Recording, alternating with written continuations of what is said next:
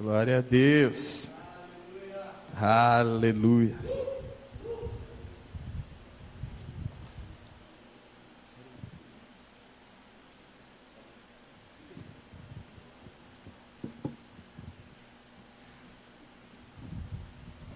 Glória a Deus.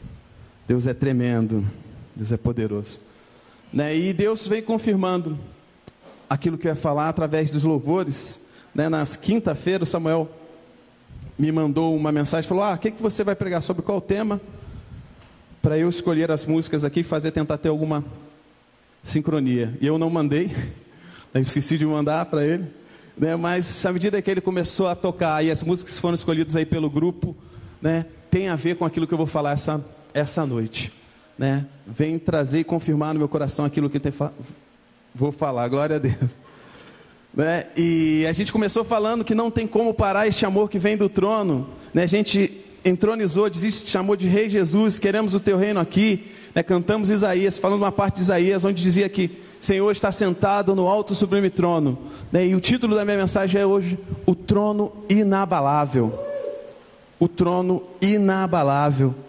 Né? A gente vive num tempo de muitas incertezas, de muita relatividade, né? que não tem um absoluto onde a gente vê que todo mundo quer dizer que tem várias verdades, né? mas a gente sabe que tem uma verdade que é imutável, tem um estado que está imutável, que é o nosso Deus reinando no trono dele, né? exercendo a sua majestade. Né? Ele, tem, ele é o Senhor absoluto da história. Né? É o Deus que nós nos curvamos, é o Deus que nós cantamos, é o Senhor que nós celebramos e dizemos: né? o seu trono é inabalável. Né? De alguma forma, né, parece, aparenta que as coisas estão tão difíceis aqui embaixo. Né? Eu não falo aqui embaixo no sentido que o trono de Deus está no terceiro, quarto, quinto céu aí, mas eu falo aqui entre os homens, né, que parece que Deus está se equilibrando lá para manter o reinado dele. Eu estou aqui para te dizer, né, em nenhum momento o trono, o reinado do Senhor é ameaçado. Ele continua brilhando a sua majestade, ele continua reinando para todo sempre. Né? A canção de Apocalipse continua ecoando, né? o trono dele está afirmado. Né? Os anciãos estão dizendo: Santo, Santo, Santo é o Senhor. O teu trono é para sempre, o Senhor é soberano, o Senhor, a supremacia de Cristo está sobre todos os lugares. Né? E sobre isso que eu queria trabalhar com vocês essa noite. É muito bom estar aqui, muito bom ver a igreja, muito bom ver o que Deus se moveu aqui no louvor, né? os corações, as falas, aquilo que Deus realmente comunicou a gente. Né? Tem sido um domingo maravilhoso. É, e eu queria discorrer a falar desse trono inabalável a partir do Salmo 2. Tá? Deixa sua Bíblia aberta no Salmo 2 que a gente vai decorrer né, para esse salmo e falar um pouquinho a partir dessa perspectiva do trono inabalável. Né? Abriram aí? Deixa seu dedo aí, vamos, vamos orar primeiro.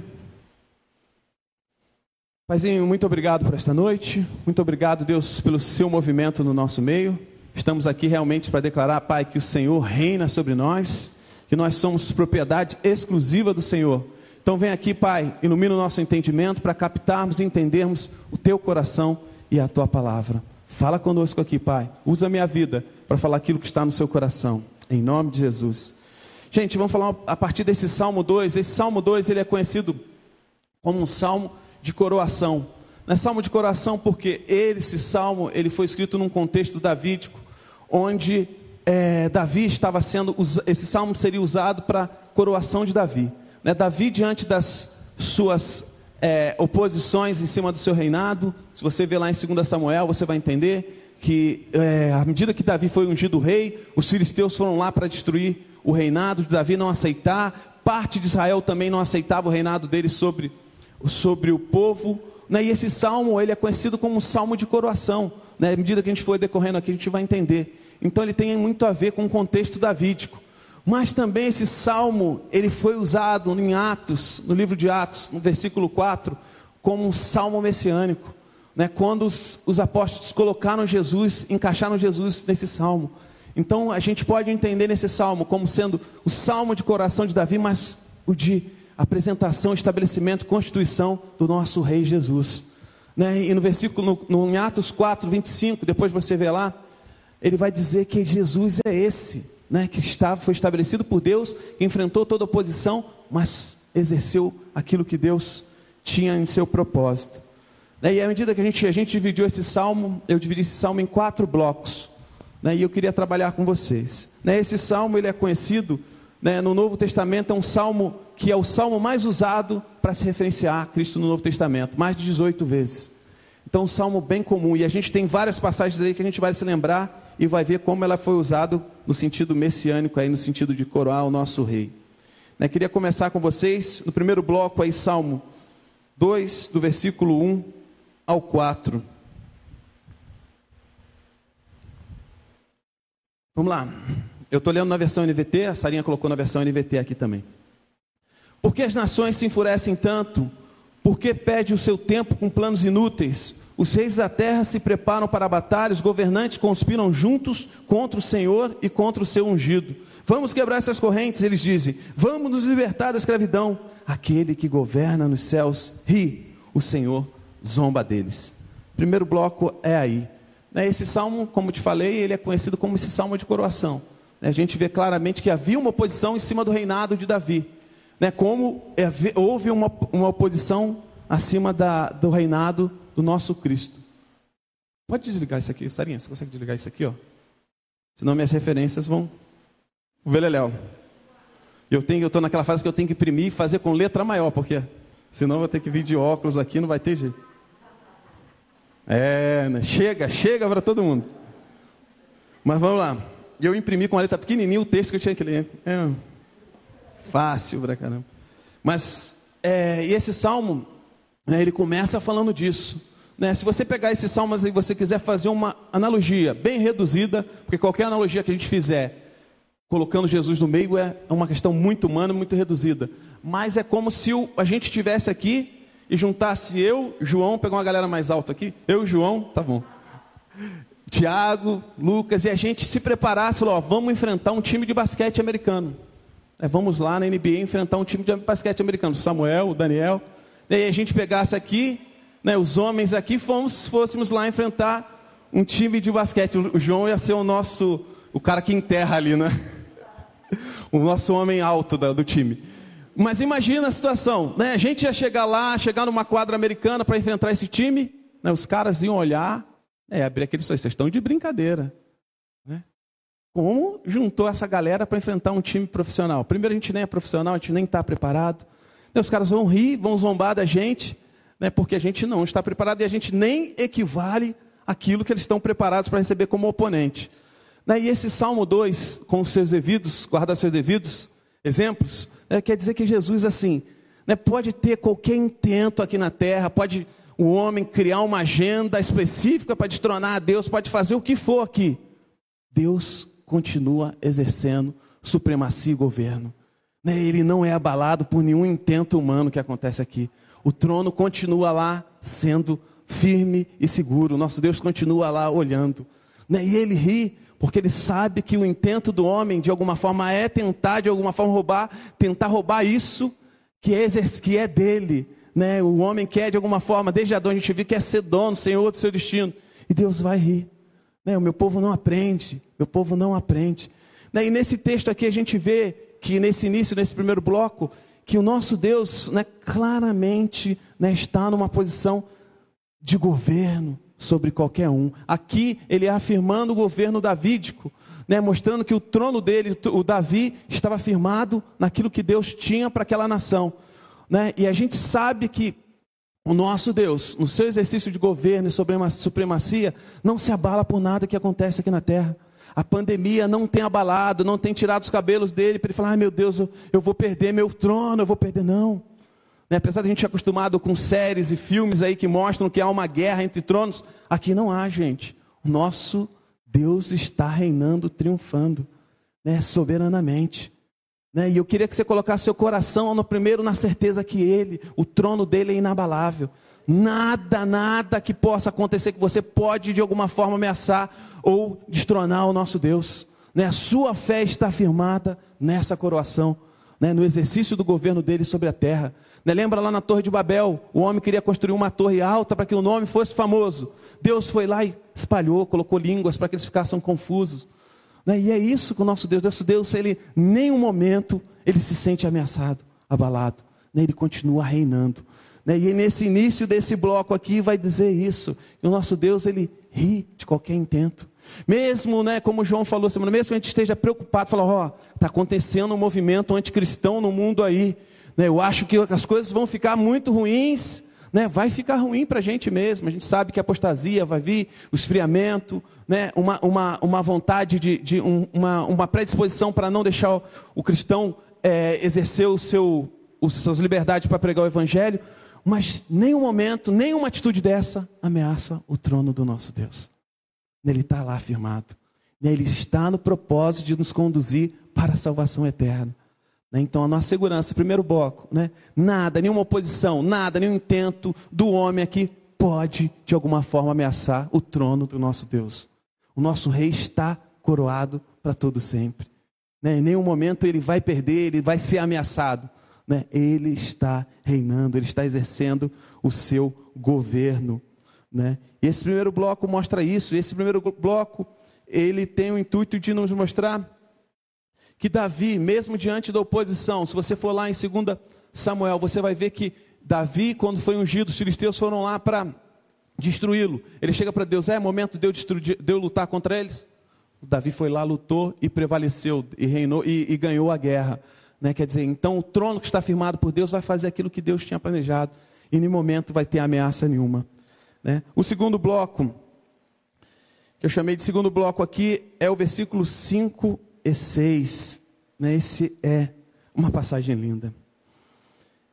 Então ele, então em sua ira, ele os repreende e com sua fúria os aterroriza. Ele diz: Estabeleci meu rei no trono em Sião, em meu santo monte. Né?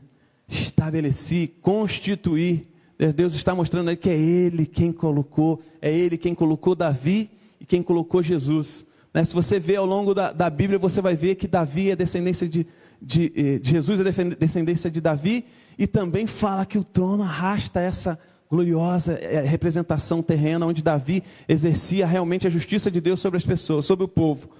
Né? Mas aqui Deus, nessa passagem, ele fala um pouco sobre esse que eu queria destacar aqui, isso é, me brilha os olhos, né? Estabeleci meu rei no trono em Sião, né?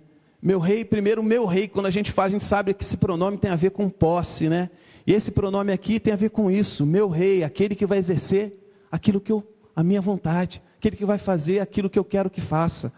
Né? Isso ele falando de Davi, isso a gente vê como Jesus foi fiel àquilo que o pai queria.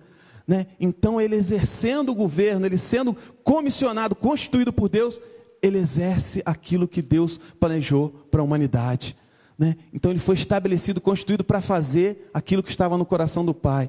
Né? E aí, esse texto ele vai falar: em, e em meu santo monte, em meu santo, em meu santo monte, a gente sabe aqui que é, tinha uma representação toda territorial ali de Israel, na questão de Jerusalém, na questão aqui de Sião, onde tinha onde estava esse monte, mas isso para mim, isso olhando esse texto, traz esse sentido de que Deus realmente é um Deus presente nesse tempo. Ele usando esses dois pronomes possessivos aqui, mostra que Deus ele é um Deus imanente. Né? A gente tende a pensar em Deus sempre como um Deus transcendente, que é aquele Deus que está acima, reinando. Ele é isso, né? dominando, exercendo o governo. Mas ele entrou, ele rompeu na história da criação. Né? Ele entrou aqui no nosso meio. Então ele se fez presente e ele governa a partir disso. Então, nosso Deus é um Deus imanente, é um Deus que está conosco, é um Deus que está andando junto com a história da criação. O trono dele não está firmado lá em cima e a gente olha para cima, ah, o seu trono está aí. Não, ele está reinando aqui conosco. Né? E essa é a obra do Espírito, confirmando no seu coração que o nosso Jesus foi coroado, foi triunfou sobre a morte, triunfou sobre qualquer, sobre qualquer coisa que estava estipulada para o homem e nos conquistou para viver eternidade ao lado dele. Né? Mas ele traz esse sentido de presente, de estar, ele estabeleceu o rei dele, aquele que vai cumprir a vontade dele, para fazer aquilo que ele queria na terra dele. Né? Nós somos propriedade exclusiva de Deus. Nós somos o, o pasto onde Deus realmente exerce, a ovelha onde Deus exerce seu governo. nós estamos sujeitos, nós que entregamos a nossa vida, confessamos Jesus como nosso Senhor e Salvador, nós nos curvamos diante dele e ele seguimos, ele ouvimos a voz. Então esse Deus é um Deus presente, não um Deus que está fazendo, exercendo o governo lá, né, exercendo juízo. Né, você fez certo, você fez errado. Mérito e demérito. Agora você fez certinho, agora você fez errado. Não, não. É um Deus que entrou na história do homem, mostrou o que é reinar, veio com humildade, mesmo sendo Deus, né, não teve usurpação ser o Deus e se distanciar do homem, mas entrou, viveu e nos mostrou um caminho para viver aqui nessa terra. É o Deus que habita conosco, né, é o Rei que está no meio do seu povo não um rei que está num trono distante daquilo que é. é. a gente tem uma imagem de um rei que fica lá só esperando a ordem dos seus súditos. Não, ele, ele convida os seus súditos para viverem à sua volta. Esse é o rei, esse é o rei que vive em torno do seu povo, esse é o rei que vive realmente exercendo o seu governo para que seu povo realmente enxergue e veja o triunfo de Cristo na cruz. Né? E esse é o, o segundo bloco. Vamos para o terceiro bloco que é do versículo 7 ao 9. O rei proclama o decreto do Senhor. O Senhor me disse: Você é meu filho, hoje o gerei. Basta pedir, e lhe darei as nações como herança e a terra inteira como sua propriedade. Você as quebrará como cetro de ferro e as despedaçará com, como vasos de barro. Até aí. Né? E essa primeira frase aí, esse decreto, esse anúncio, né? Você é meu filho, hoje eu te gerei. Né? A gente sabe que no contexto histórico ali de Davi, os, o, o, rei, ele tinha, quando ele ia ser coroado, ele tinha um significado de ser filho de Deus. Né? Nos povos egípcios, mesopotâmicos ali em volta, era exatamente essa figura. Quando ele ia ser coroado, ele já entrava nessa classe como filho de Deus. Mas a gente sabe que esse salmo é um salmo messiânico, essa passagem já foi usada nos, nos evangelhos, né? para dizer que é o filho de Deus, né? é o filho de Deus que entrou para reinar diante da criação. Né? O Deus que veio, entrou com seu trono aqui no nosso meio e tem nos conduzido para mais perto dele. Né? E essa primeira frase diz isso, né? que é o, o Filho né? que tem exercido realmente o governo sobre a sua criação. Né? Basta me pedir e darei as nações como herança, né? a terra inteira como sua propriedade. E a gente é interessante porque aqui no, no, governo Davi tinha uma questão territorial, né, uma questão de governo sobre a terra, de exercer. Era, era uma, uma, uma comunidade totalmente é, agrícola. Né, então a terra era muito importante para ele. A terra era uma fonte de bênção, a terra tinha uma série de fatores. Né, mas a gente sabe quem é Jesus. Quem é Jesus? Né, a herança, qual é a herança que o Pai deu para Jesus? Foi a criação. Né, foi todos, toda a criação para que através dele houvesse a redenção daquilo que foi perdido pelo homem, daquilo que foi o pecado entrou para corromper e para perder. Essa é a herança, esse é o domínio que Deus exerce sobre a terra. Jesus veio né, resgatar o seu povo né, e aumentar e crescer para que o governo do Espírito dele se torne cada vez maior sobre o seu rebanho, sobre as suas pessoas. Então, aqueles que curvam vivem realmente essa vida voltada para o Rei. Né? Então, essa herança, a herança que o nosso Jesus recebeu, é a criação. Você os quebrará como cetro de ferro e a despedaçará como vasos de barro. Né? No contexto aqui dos reinados dessa época, mostra que se tinha alguma coisa que eles, que eles tinha alguém em oposição e alguém que não estava em, em, em acordo com eles, eles escreviam num, num, vaso de barro, né? E quebravam, declaravam que quebravam que aquilo teria que ser exterminado. Né? E aqui mostra, né, nos traz a imagem que esse rei, que esse Deus vai exercer, vai exercer juízo. Mesmo hoje, numa época que a gente é tão difícil as pessoas falarem de juízo, né, de julgamento, né, de inferno, né, mas esse rei vai voltar para julgar o seu povo, né, para julgar todos aqueles que estão aqui. E esse rei, né, esse rei no exercício do seu governo, ele não precisa dar satisfação né, daquilo que ele vai fazer. Essa é a nossa questão, né? A gente está numa época que a gente tudo tem que ouvir por quê? Né? O Noah tem essa, o Noah está nessa frase com seus três anos. Né? Noah, vamos beber, quer beber água? Por quê? Noah, você quer? Por quê? Tudo ele pergunta o porquê, né? E essa parece ser o intuito da humanidade agora, né? A humanidade, aquilo que ela não entende, ela não quer perseguir, não faz sentido para ela. Né? E o nosso, nosso Deus, ele não reduziu para ouvir o conselho do seu povo. Ele continua lá exercendo e absoluto Senhor da história da humanidade. Né? E esse mesmo Deus, Deus né, o nosso Rei, vai exercer juízo sobre aqueles que viverem na prática do pecado, do mal. Então, mesmo que seja um discurso duro, falar, mas ele voltará e exercerá juízo. A gente está estudando aí na live, possivelmente nessa próxima a gente vai falar mais de escatologia, com o William, que é um professor de, de Apocalipse, e ele vai explanar isso, né? vai dizer né, que nosso Deus voltará para julgar. Né? Mesmo que a gente tenha um pensamento mais universalista possível, que no final ele vai salvar, ele vai abraçar todo mundo, ai meu querido, não é isso que a Bíblia fala. Né? Deus vai vir, o rei vai vir exercer juízo, vai pegar os que são seus, né, aqueles que viraram as costas para ele, ele vai seguir, e vai, a gente já sabe o fim. Né, mas a gente sabe, quando a gente vê nesse texto né, que Deus exerce o juízo, mostra que não está sobre o nosso controle qualquer ação do governo dele.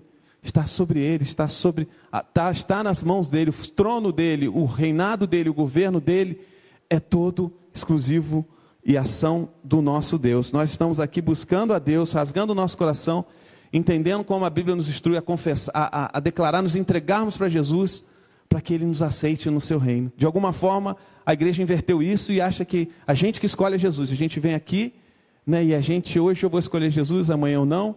E eu escolhi viver com Jesus porque Ele me mostra ser ter um, um âmbito moral muito melhor para me viver em sociedade. Na verdade, não. Nós estamos aqui dobrados, curvados a Deus, porque Ele de alguma forma nos aceitou. Todos nós estamos destinados a vivermos, a irmos para o inferno, mas Deus, segundo a sua infinita graça, né, nos alcançou. Né, e nós olhamos e respondemos com fé ao nosso Salvador. Do versículo 7 ao 9 já li, do versículo 10 e 12. Esse outro bloco aí. Portanto, reis, sejam prudentes, aceitem a advertência, governantes da terra. Sirva ao Senhor com temor, alegre-se nele com tremor.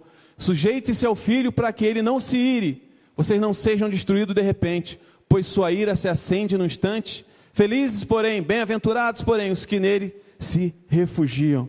E aqui claramente mostra Deus dando oportunidade para arrependimento. Deus mostrando, trazendo, clamando, mostrando para o povo que há espaço para se curvarem, para se arrependerem dos maus caminhos, né? se arrependerem daquilo que era prática, que estava distante do coração de Deus.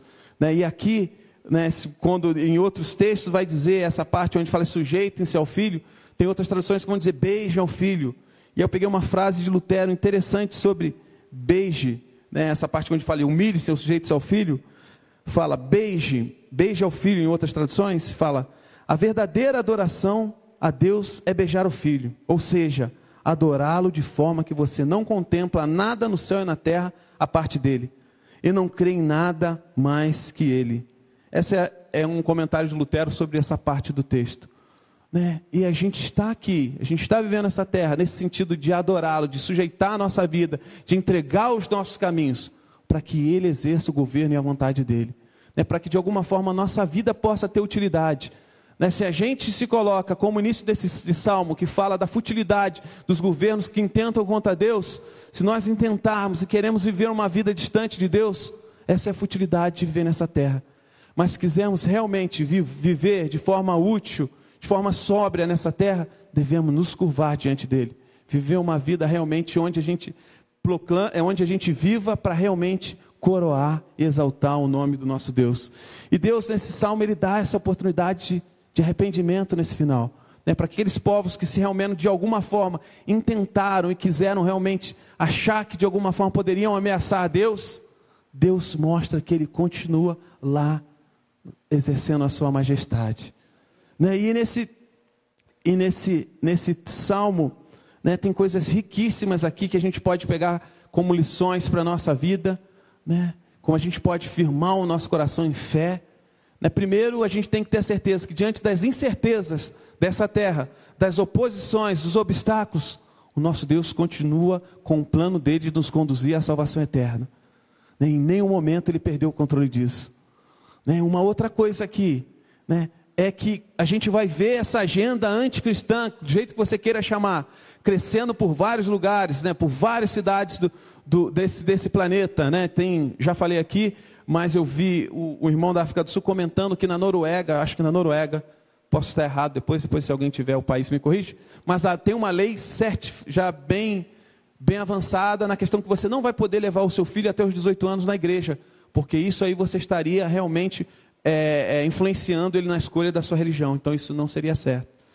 Né? Então, leis como essas, absurdas, essas leis que realmente serão, estarão em, contra, em contrapartida daquilo que a gente tem pregado, aquilo que a gente proclama.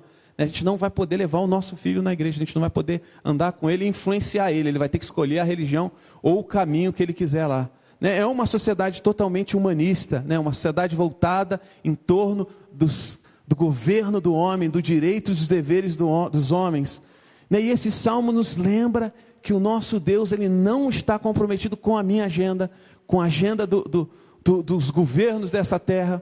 Ele está comprometido com a agenda dele, que promove honra e glória para o nome dele. Né? Deus, nenhum, momento ele vai se reduzir e falar: ah, pô, a Denise é tão legal, eu vou mudar uma coisa aqui para fazer a vontade da Denise. Gente, esquece. Somos falhos, somos totalmente é, tendenciosos a fazer o mal, né? E na graça e na, na imensa graça da, do nosso Deus, nós estamos aqui servindo a Ele, convidados a servir, exercer, exercer esse serviço de mordomia como mordomos na casa dele, mas Ele continua governando, Ele continua dando os comandos, Ele continua dando ordem, Ele continua exercendo a majestade, Ele continua exercendo o governo dele. Né? E a nossa oração deve ser, Deus, que possamos captar, de alguma forma, entender aquilo que o Senhor quer fazer aqui. A Sua palavra deve ser tão, tão certa em nosso coração que não queiramos fazer nada diferente ou em, ou, ou em discordância com a Sua palavra. Né? E esse é o exercício do povo dele, esse é o que a gente se esforça para fazer aqui, esse é o que a igreja tem que fazer aqui. É isso que a gente tem que estar com sede e fome para fazer, a gente tem que se juntar a pessoas, a um GC e pedir para, cara, me ensina sobre a palavra de Deus, que eu não quero realmente descumprir um decreto do meu rei, eu não quero fazer nada que o meu rei não esteja ordenando que eu faça. Né? Esse é o compromisso que a gente tem que ter com as Escrituras, esse é o compromisso que temos que ter com a palavra de Deus, para que não estejamos fazendo alguma coisa que Deus não chamou para fazer. É sério, gente, não é brincadeira. A gente pode ser um cristão que vive vindo aqui de igreja de domingo a domingo, cantando canções, se recebendo alguma sensação diferente, mas se não estiver comprometido com o governo do Senhor, nada disso faz sentido. Comprometido com a agenda dele, com o plano dele, comprometido com aquilo que ele quer fazer nessa terra. Né, entendendo o que ele quer realmente comunicar ao seu povo. Né, nós somos esses súditos que ouvem do rei e faz aquilo que o rei está fazendo, está pedindo nessa terra.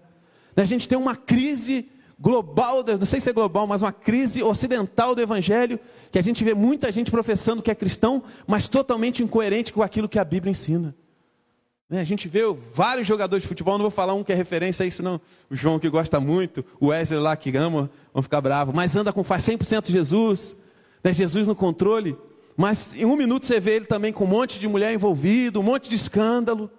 É, gente, a gente precisa ser esse súdito que entendeu o comando do rei e vai viver de forma que agrade o rei, né, que vai obedecer. Né, a gente está olhando não para o nosso umbigo, mas a gente está olhando para o trono que está afirmado para sempre, entendendo que Ele está na condução do seu plano de salvação, do seu plano de redenção para a criação, a criação que geme, né, a criação que não é a pandemia que faz a criação gemer, não, a criação geme há muito tempo, diante do pecado dessa terra. A criação geme diante dos erros dos homens. Né? As guerras, tudo isso não é culpa de Deus. Né? É nossa culpa. Nós queremos exercer o nosso governo. Queremos ser os senhores do nosso destino. Queremos realmente exercer aquilo que nós achamos certo. E está a hora da gente olhar aqui e, e ter essa segurança, como Davi tinha. Né, que o trono dele está firmado, que quem colocou, quem está governando, quem a gente deve obedecer é o nosso rei, é o nosso rei Jesus. Né? Salmo 93, 2 vai dizer, né? O teu trono, teu trono permanece desde a antiguidade. O, o, não, o, teu trono permanece desde a antiguidade. Tu existes desde a eternidade.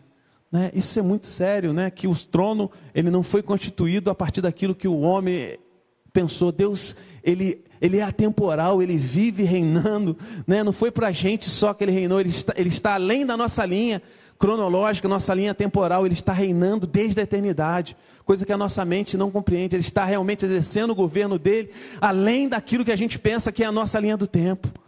Né? É diante desse Deus que a gente se curva, diante da majestade, do caráter, da natureza desse Deus, esse Deus que não há pecado, esse Deus que não há culpa, esse Deus que não há nada que o deixa, que o torne indigno. Pelo contrário, ele é digno, digno em todo o tempo. Ele é digno, digno em todo o tempo, ele é santo, ele é único, ele é puro. Né? E eu queria te convidar, né? já vou terminando aqui, chegando ao final, para essa noite, você que de alguma forma vive incerto, né? você carrega no seu coração alguma incerteza, né? alguma situação que você acha que de alguma forma, né? os obstáculos, as oposições que você vive aqui na terra, né? as dificuldades que você tem até para é, seguir a Jesus, né? de alguma forma isso é, mexeu, desestruturou, descalibrou é, a sua fé. Eu te convido hoje, nessa noite, para você olhar e ver o nosso Rei, o nosso Deus, reinando. Né, para que você pegue a sua mente e o seu coração, né, levante seus olhos e firme no autor e consumador da nossa fé. Né, então é tempo, eu queria destacar isso no seu coração. Né, se você puder na sua casa, leia esse salmo, né, entendendo todo esse contexto. É um salmo preciosíssimo. Cada frase, se pudesse falar de cada frase aqui, seria riquíssimo.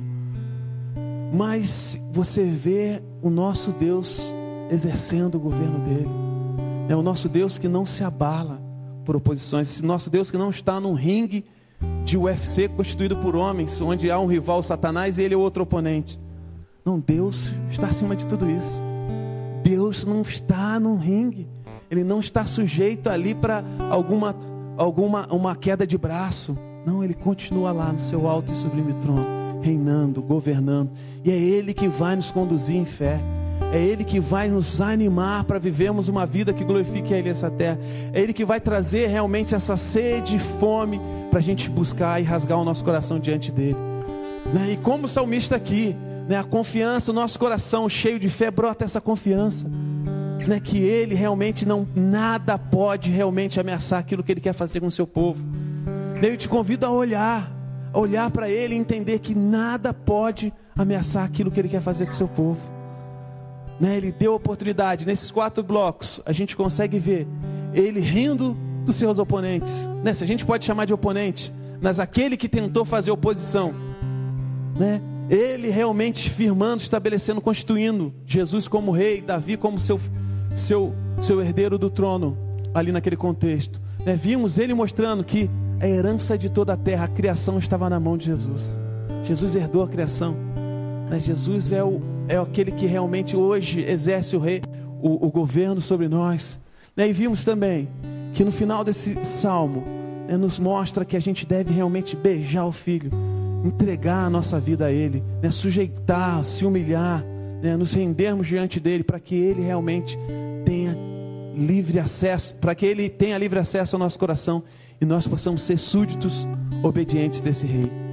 Né, então eu não sei como é que você tem andado a sua jornada de fé, não sei nem como você chegou nessa igreja, mas eu quero te falar que o nosso Deus continua absoluto, Senhor absoluto na história da criação e na salvação do seu povo.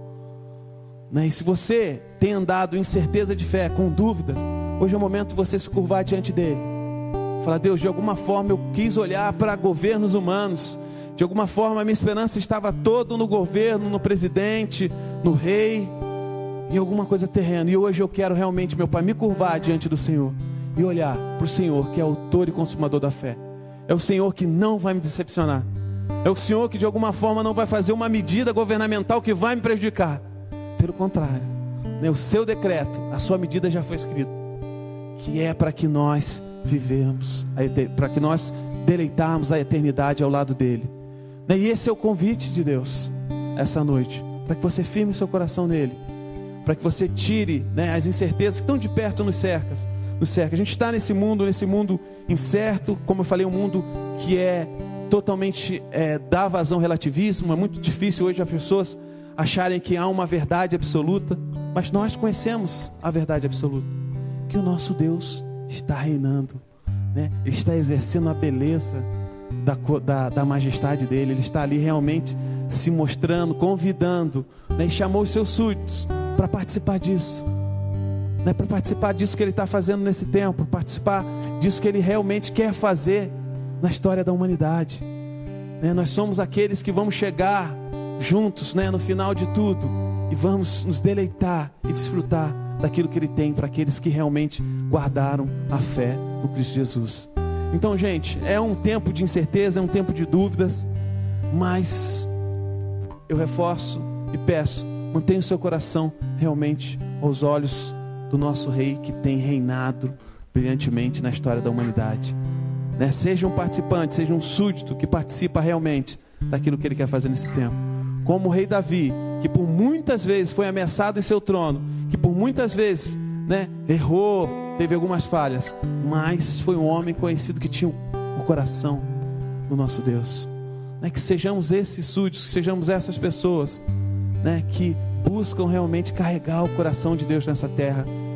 Né, mesmo que as pessoas olhem e não vejam realmente representantes dignos de Deus, que nós possamos ser esse representante dignos desse rei desse rei que a gente cantou, esse rei que a gente busca entronizar, esse rei que a gente busca realmente se declarar e falar que ele é grande, ele é único, né? que isso tenha eco na nossa vida. Então é tempo da gente se curvar diante dele.